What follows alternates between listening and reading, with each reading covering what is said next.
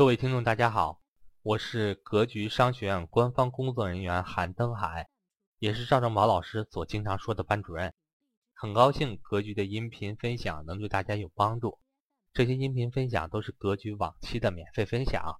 除此之外，格局也有系统的正式理财课程。想跟赵正宝老师系统学习正式理财课程，或者想在线参加格局免费分享课程的伙伴，可以和我咨询沟通。我的手机和微信为。幺三八幺零三二六四四二，我所管理的 QQ 群为四五八幺二七三五五。登海在这里恭候大家的加入，希望各位能在格局商学院学习到更多的干货。正式开始，欢迎各位。首先上台鞠躬，欢迎大家来到我们今天的格局 A 二零的创始人公开课。那今天的主题呢是读书分享《股市真规则》这么一本书。这本书呢，实际上按照这本书的简介来说，有一部分的推荐者认为这本书是站站在格雷厄姆和巴菲特等大师的肩膀之上的一本佳作。然后呢，这本书的上一周啊，大家还记得吗？上周我分享的那本书是一九九二年写的，对吧？一九九二年写的啊，这本书它时间比较接近当代，它是接近此刻写，它应该是二零一零年。第一版本，那可能最近我们在市场上买到的版本，它肯定是已经二零一四一五年再版过的，略微的修改过，所以呢，这个还是很不错的，各位哈，这个呢这本书很不错，还是非常建议大家去好好的认真品读一下，因为呢这本书是价值投资的细分。如果说我们很多格局的课程上，它讲的是价值投资的逻辑的话，那么这些上个礼拜推荐的书和今天推荐的股市真规则，它等于是在我们的价值投资体系里面。越往前走了一步啊，比如说怎么什么叫安全边际啊？到底是哪个地方去判断它是不是成长股啊？慢速成长跟快速成长到底是什么概念啊？那这些书里面就当是一个知识补充。那么换言之，各位，各位都呃，有些人有些有些学历不一样哈，有些人大专，有些人本科，有些人说可能早一点就混上社会了。但是我相信很多人都听过这么一种概念，叫做参考书，对不对？所以，股市真规则也好，我们上个礼拜推荐的书也好，我们都把它叫做为价值投资的参考书。呃，这里面有一个问题，各位，有曾经有人跟我说过，说啊，我 PPT 暂时还没翻页哈，我们先做个开篇的一个小铺垫。曾经有人跟我说，哎呀，在中国没办法做价值投资，为什么这么说呢？因为很多庄家或者比庄家更大的庄家中的庄家，他会去玩散户。各位，这种这种投资观念听过吧？这种投资观点应该不在少数哈。那我觉得要做什么价值投资呀？中国股市撑起才一九九零年开始，其实一九八六年开始，到现在为止，一九八六年到二零一六年三十年，才三十年而已，三十年而已，这市场不够成熟，所以我们只能做什么投机，我们不能做投资，对吧？那我们应该去买消息，我们应该去做技术波段。我们应该去跟着庄家玩，最好庄家呢就是我老爸，然后他告诉我明天买什么我就买什么，他说明天做空什么我就去做空什么，这是最好的哈。但是呢，这个观点呢，我们一分为二，一分为二，各位，如果假设你的老爸真的是某个大庄家，你能不能跟着他去投资？我们设想这么一个场景哈，你的真的不要说老爸了。我们不谈任何的亲属问题，因为这样容易会引起一些误会。就说你认识一个完全值得信任的一个人，他真的是某个大庄家，特别特别厉害，他要比那些徐翔还厉还厉害。然后呢，他就告诉你说，明天我要做多每只股票，你赶紧去买。到了什么阶段，我说我要做空某只股票，你赶紧去抛。咱可不可以跟着他这边去买？我们先不去判断这消息是真是假，他真的是这么厉害，他也真的在帮你，你跟他去做短线波段，咱可以这么做吗？各位，如果他消息你能确定是百分之百的话，你当然可以。问题就是你没法确定百分之百啊，各位。我也希望我老爸是比徐翔还厉害的人，我希望老爸是中国财政部部长，然后他说什么就什么，他规定金价明天是涨还是跌，我就跟他做。但是各位，我们都不可以，我们都没这个资源渠道，所以我们只能选择适合我们的方式。我们大部分今天在座的教室里面不乏有一些特别厉害的一些投资家啊，我知道我们格局学院里面有很厉害的一些企业家，资金量很大。你们可能会有一些其他投资渠道，但是作为像我这样的大部分人，我们年收入可能十几万、二十几万，顶多了哈，一个一个普通的一个小白领。那么这样的情况之下，我们能不能用这种波段也好，那种跟着消息买也好，跟着庄家买也好？我的答案就是万万不可。不是说我瞧不起那种技术分析，也不是说我瞧不起内幕消息这些，是因为我们没办法拿到真真正正的消息，是吧？各位，从这个角度来说，倒过来，我建议大部分人还是坚持秉承价值投资的思路，不要去秉承说什么短线波段，我听消息买。各位，反过来一想哈，连你我们连我像我黄春生这样的人都能得到的消息，您认为他还能有几分真呢？很有可能。可靠度已经不够高了吧？至少对吧？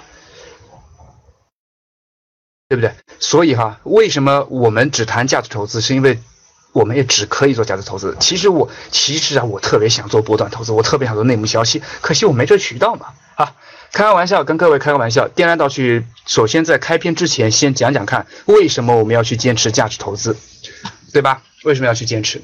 不是不能坚持哈，是我们没有这水平去坚持。好，那么今天呢，首先在这课程之前，我写了一首打油诗送给大家，这也是非常感谢各位在星期天晚上能够给我们格局捧场啊。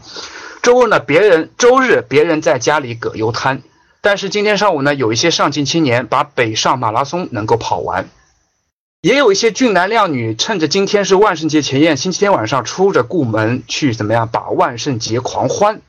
而你们现在呢，只会听着格局的课程，然后心非常的静，非常的安，所以这是感谢大家，就周日晚上能够给格局捧场哈，能够来好好的学习。不管未来各位能不能到格局正式来学习，但是至少此刻你是为了自己的投资，为了自己的股票，为了自己的财务自由，再花一点时间的，各位对吧？还是花一点时间的哈，这是我非常这个的确很常非佩非常佩服大家的一点，因为有时候我自己周日都做不到能够坐下来学习。好，那么这个小欢迎场开始之后呢，我们就正式进入读书的分享笔记了。各位，呃，这本书的读书笔记实际上是我截取了很多那本书里面的一些观点，然后有些观点我觉得特别好，或者某些观点我觉得需要我解释一下，因为它已经不太适用于，不太适用于我们这。哎，谁的麦开了？林志老师帮我查一下。好像说话有回音是吧？是谁的麦开掉了？可能是我们某一个学员的主席模式，他不应该呀，是我们哪个班主任自己麦开了吧？林奇老师在吗？赶紧帮我查一下。好，好了，好了，好，现在好了哈。哎，好，好了。好，刚刚有小插曲啊，小插曲，因为因因为有另外一个老师一不小心把麦开了，然后两个人之间说话就有回音。好，接着刚刚说，有些观点我认为我需要解释一下是为什么呢？它很有可能是不太适合于目前中国市场。比如说，很多美美股投资里面，它会合理的去避税，这种做法实际上在我们中国市场不太切合，因为中国只在你最后股票卖出的时候会收一笔不大不小的印花税，其他的它实际上跟个税没有太大关系，而美股却完全不一样，对吧？好，那么这里面呢，有些讲的对的地方呢，各位可以去吸收；有些讲的不太对的地方呢，也欢迎大家去雅正。但是呢，我希望大家说。这个这个雅正我的时候呢，能够提出你的观点和理由，而不要去抨击啊。好嘞，我们讲第一个啊，成功投资的五项原则。第一点，上来当头一棒就是做好你的功课。做好你的功课，我是这么理解的。为什么很多财跟我们没关系呢？各位，你说咱们去挑选一只比较好的股票赚钱容易，还是说我们去买彩票赚钱比较容易？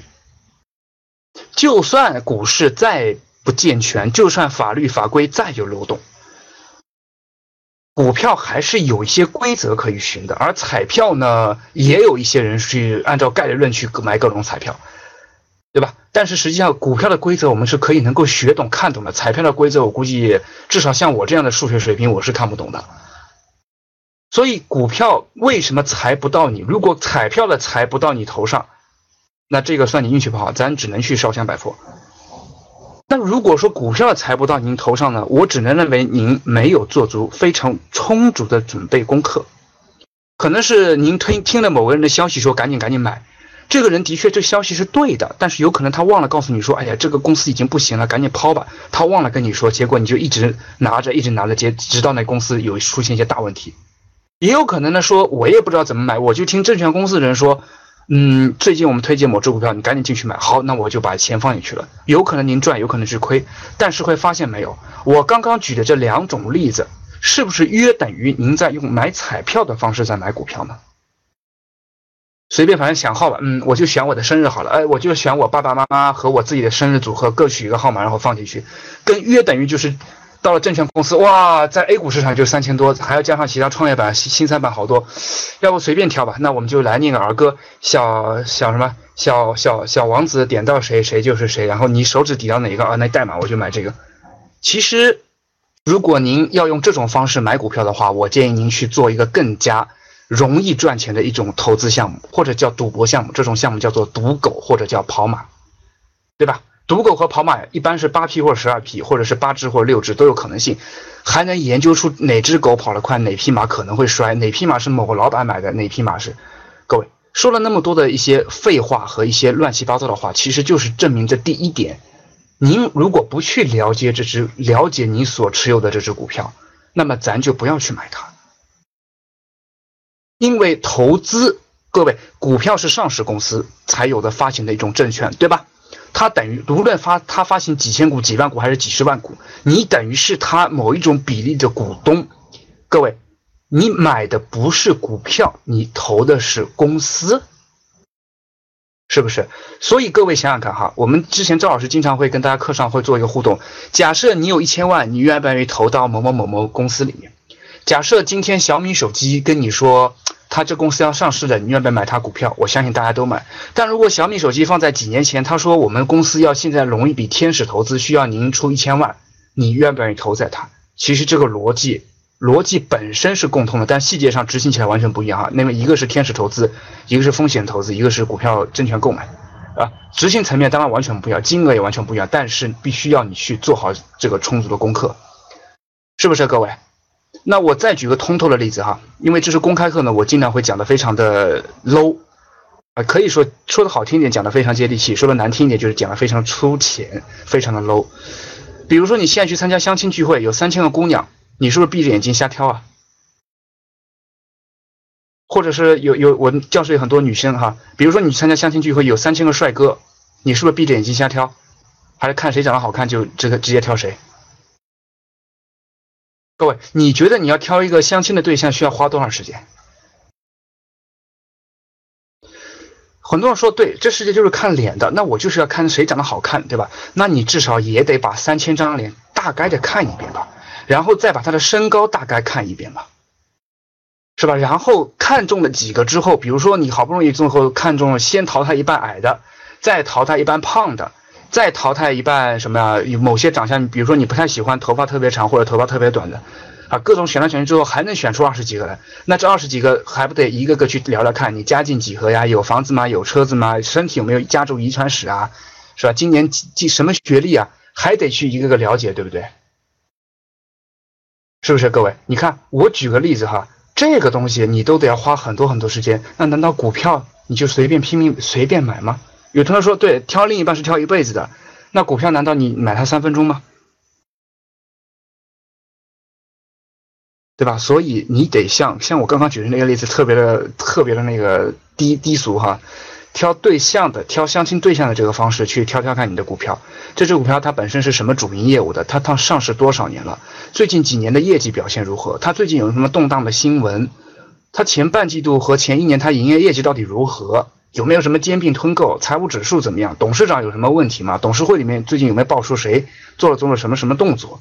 这些事情你都得知道。你不知道，不知道可以啊，你可以去试错。但是你如果什么都不知道啊，因为黄老师说这只股票好，那我就立刻去买。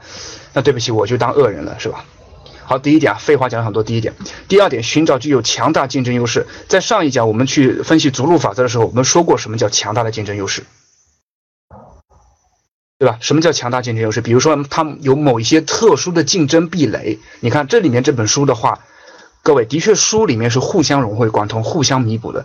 这里面什么叫强大竞争优势？说的非常简单。而上一星期逐鹿法则里面什么是竞争优势？他写的非常具体。那你看他的原话叫做：竞争优势有助于公司把竞争者挡在外面。实际上它就是一种壁垒。今天我在今天我在自己温习学习的时候，最近这个姚劲波也说了一段话，叫做：你要厚着脸皮把这个壁垒打起来。壁垒就是一个竞争优势，那有时竞争优势表现在有些是一些专利，有些是一些技术，有些可能是一些合法的垄断，也有可能是一些特殊的一些渠道资源，特殊的某些渠道资源，对吧？就好比说可口可乐，可口可乐的竞争优势是它超强的品牌，但是大家还有一个可口可乐的超强竞争优势，它几乎遍布全球的供货渠道，甚至是南极，甚至是南极都有可口可乐的一些特殊的渠道。当然，你不一定要跑到南极去买，对吧？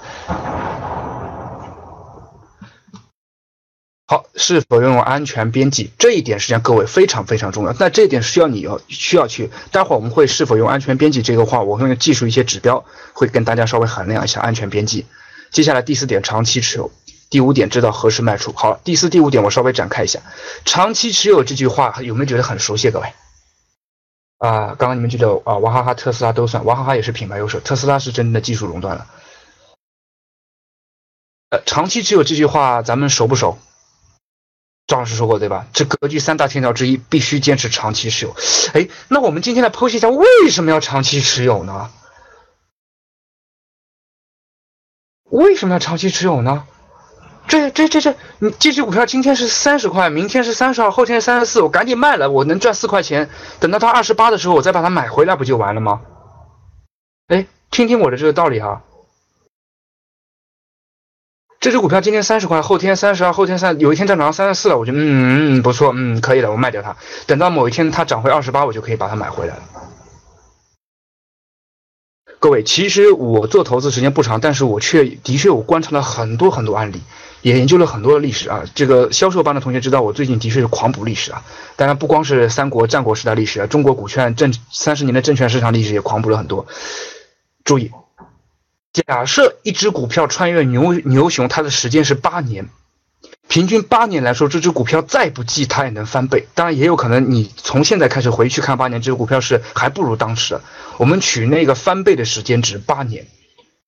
各位，你觉得这八年当中，那股票是每年涨一点，每年涨一点，还是说它可能在有效的半年内涨出那一倍的价值来？你觉得前者概率高，还是后者概率高？咱不管是 A 股市场、中国还是美股市场。其实规律很类似，因为人性都一样。各位有没有遇到过？有没有遇到过八年时间，它每天涨，每天涨，慢慢的它八年会一倍？没有，很少。这叫稳定增长、慢速增长，这种股票概率不是特别高。但有一类股票，有一类股票哈，有一类股票是属于这种情况的啊，比如说银行之类的。但是大部分股票是属于说，它如果八年翻一倍，它会集中在非常短的一段时间内，这段短的时间你有可能根本就把持不住。对吧？你哪知道它什么时候涨？所以前提长期持有不是让你去长期持有某些垃圾股，或者比如说在华尔街这档里面推荐的那种粉红股 （pink stock） 那种根本是特别特别垃圾的。选对股票，按照前面的几种方式选对股票之后，长期持有它，等待它该有的一个爆发。啊，不是说它什么半年期业绩好，比如说最近第三季度的季报，很多公司陆续披露了，是吧？哎，有些公司，比如说某个汽车公司，它第三季度，哇塞，好棒好棒啊！但是它股价就是拼命在往下跌，最近跌得很猛，大家都想不通为什么。当然它有其他原因。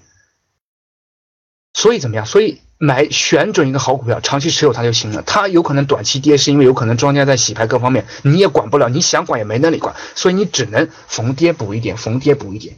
慢慢的再把整个整个仓位给建起来。如果说它狂跌了，哎呦哎呦，完了完了完了完了，这只股票不行了，赶紧跑赶紧跑。好，恭喜你。那么你就把账面亏损变成了实际亏损。所以我非常佩服我们的林芝老师。林芝老师虽然年纪不大哈，刚刚有同学问他几岁，他说十八岁，他的确十八岁啊。呃，其实林老师说到十八虚岁，应该是十七周岁才对。然后呢，他虽然年纪很小，但是他实际上穿越了整个牛熊，至少是从二零一二年之后的整个牛熊，他全都穿越过了。他跟我说：“春哥，我从来没有卖出过股票，我没有把账面亏损变成实际亏损。”这一点我非常佩服他，因为在我刚刚入股市的时候，我也我会熬不住，我会把账面亏损亲手的变成了实际亏损，然后怪自己。哦，不一定怪自己，会怪别人推荐股票那些人。好，长期持有啊。第五个，知道何时卖出。注意何时卖出，它里面会提很多指标。那它写取了两个啊，公司基本面发生恶化，股价已经超出它内在价值很多。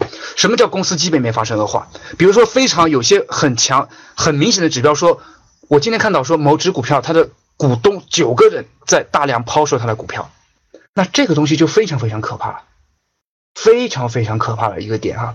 公司基本面发生一个恶化，但它不是说业业务上面，它是体现在它的股东抛售，因为这个东西信息是公开的。既然是上市公司，它的股东大股东减持这个事情是能够看得到的啊，能够看得到的啊。各位开个玩笑啦，林志老师怎么可能真的是十三岁炒股呢？哎呀，各位，如果你也跟我开玩笑，那我当真；如果你真当真的话，我实在是为你着急啊！开玩笑啊。第二个，股价超出它内在价值特别多。比如说，我们看好某一个某一只股票，也是我们一直在观望的，不妨告诉大家，某一只做文具的股票，这只股票的估价现在有点过高，但它的确是好股票，的确是好股票啊。所以各位，所以各位，有些股票，比如说它再好，再好。某一只酒的股票特别好，某一只文具的股票特别好，但是他们的确超出价值很高，有可能你现在不买它未来更高，也有可能你买了之后正好承接反响，不清楚不知道，那你告诉我不知道咱怎么办呢？你看你们在拼命的说个股，卯不西明天有同学就哎呦这是格局推荐的个股，赶紧去买呀，结果明天先跌百分之三。后天稍微稳稳了两天之后，又跌了百分之五，然后就妈的，都是格局这个给我推荐这只股票的，各位，所以你看为什么我讲课的时候我尽量避开个股，尽量避开个股，是因为我怕很多学员，我怕很多学员哈，就是就是因为说自己还没有做研究，然后听了有有一些一知半解的消息之后就直接去，所以不要各位，不要各位哈，所以我只讲这个道理，我只讲这些道理。啊，严明同学，很多同学的一些恶意的话术或者怎么样，我不用不用担心。但是，一旦意识到可能会在里面犯坑，尤其是关系钱的话，我一定要去提醒一下各位。这个好说歹说，还是要去提醒一下啊。好，那么反过来，这第五条我们反过来，什么时候是捡便宜货？这个经历过牛熊的同学就会非常有感觉了。什么是捡便宜货？哇塞，有只股票市盈率低的好低，才四到六倍啊！天哪，它的每股价值还。核算它公司总资产除以它的股本数，它的股价已经低于它的本原本每股价值了。也就是说，它公司现在宣布破产，我还能补贴我钱。如果遇到这种便宜货，各位狂抢，对吧？狂抢。那么告诉我，什么时候容易出现这种便宜货呢？什么时候容易出现这种便宜货？既然既然各位还是看了大部分跟我对话，还是有点这种炒股基础的啊。嗯，答得很好，是吧？所以从这个角度理解，为什么李嘉诚说还是巴菲特，反正他们两人说的话差不多。但是我相信是李嘉诚学巴菲特的。别人贪婪，他恐慌；别人恐慌，他贪婪，是不是？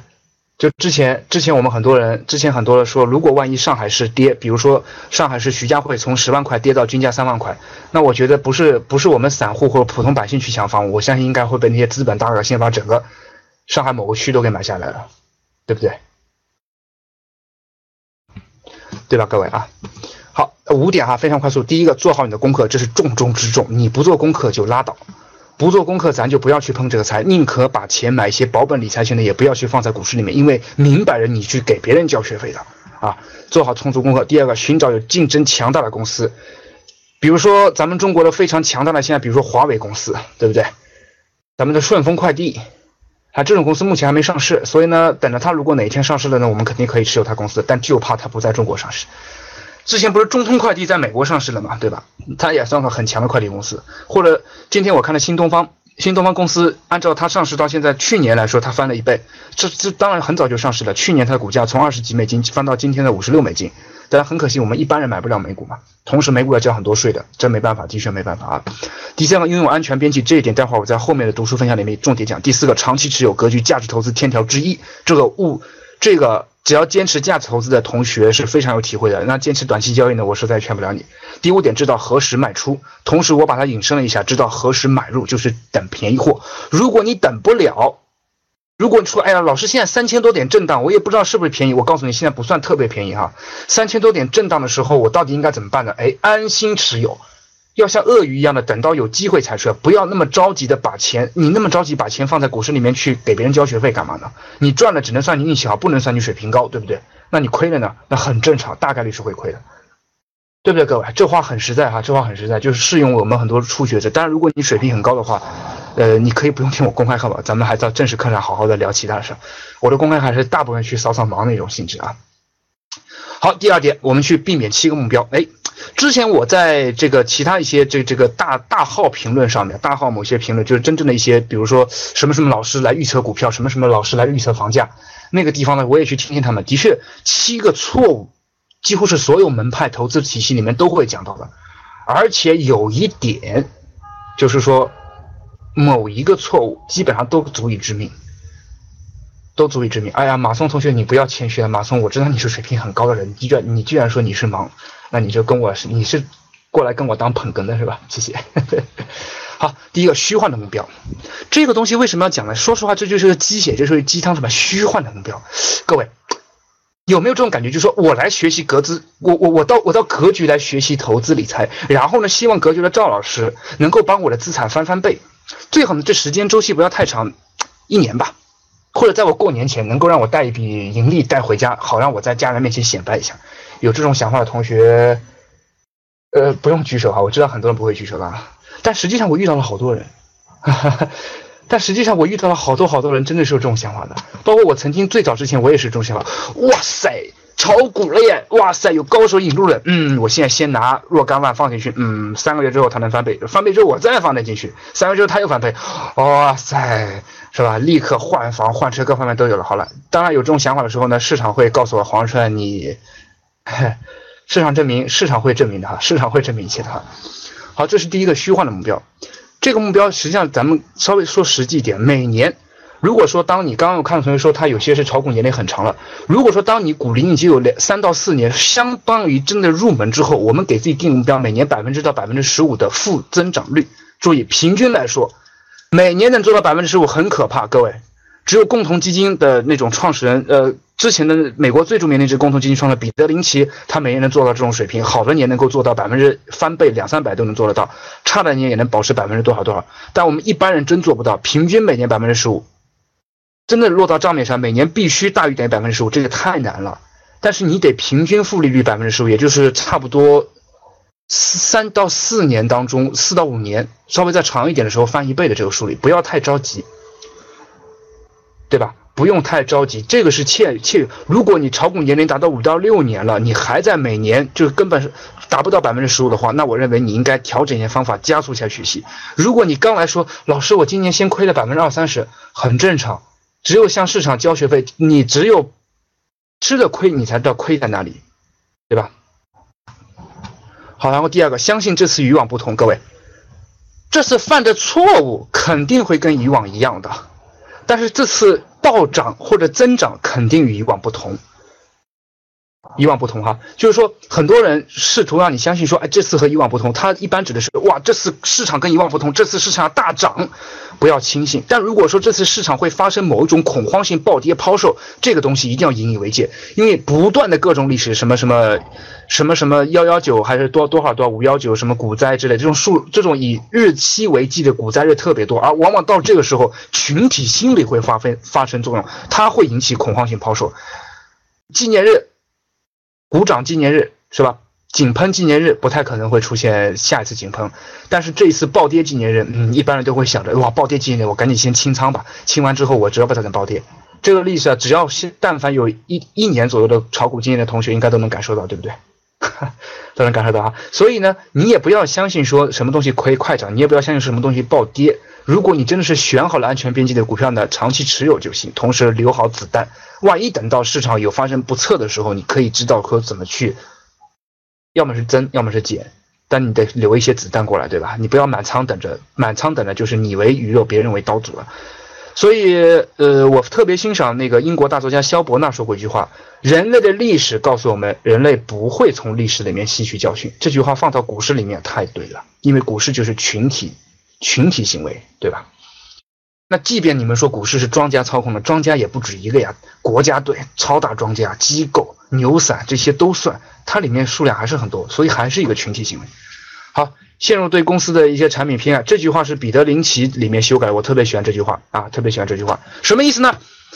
不能说因为你就喜欢星巴克的咖啡，你就可以说单独的认为，老师你看我很喜欢星巴克咖啡，哇，看看好多人都喝星巴克咖啡，所以呢，我应该可以买星巴克的股票。